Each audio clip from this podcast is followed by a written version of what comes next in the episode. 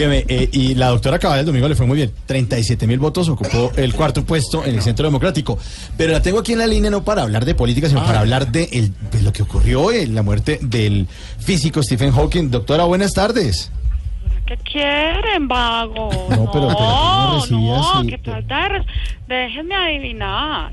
Ustedes quieren que los contextualice sobre la vida y obra del recién desaparecido Stephen Hawking. Sí, señora, usted lo ha dicho, así es. Ujú. Permítame entonces sacarlos de su profunda, profundísima ignorancia. ¿m? Pero ¿por qué? Anoten ahí para que no me vuelvan a llamar. Stephen Hawking fue uno de los físicos, teóricos, astrofísico, cosmólogo y urólogo más famosos de la historia. Porque si analizamos toda su vida, No, no, no, hay que mirar en primer lugar la parte... disculpe, doctora. ¿Urólogo? ¿Le entendí? ¿Urólogo? ¡Claro! ¡Burro! ¿No ve que el tipo era experto en agujeros negros? No, pero esos eran otros. sí. Muchas personas especulan acerca de su capacidad física y se la atribuyen a una terrible enfermedad degenerativa. Mm, Sí, sí, pero es como raro ese dato suyo del urólogo, la verdad. No. No, como dice alias Popeye, falso de toda falsedad que fue una enfermedad degenerativa la que le causó la discapacidad. ¿Ah, no?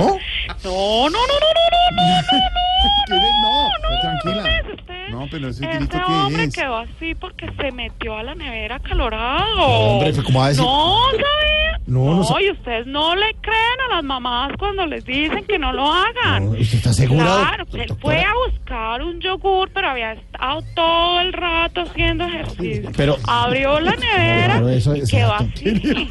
No, doctora, pero Claro. ¿usted está segura de lo que está diciendo? No, no, no, no, no, no le permito que venga a poner en tela de juicio mi sabiduría histórica. Dejen la bobada ya que se van a torcer. Indaguen primero para que no queden como unos trogloditas. Mm.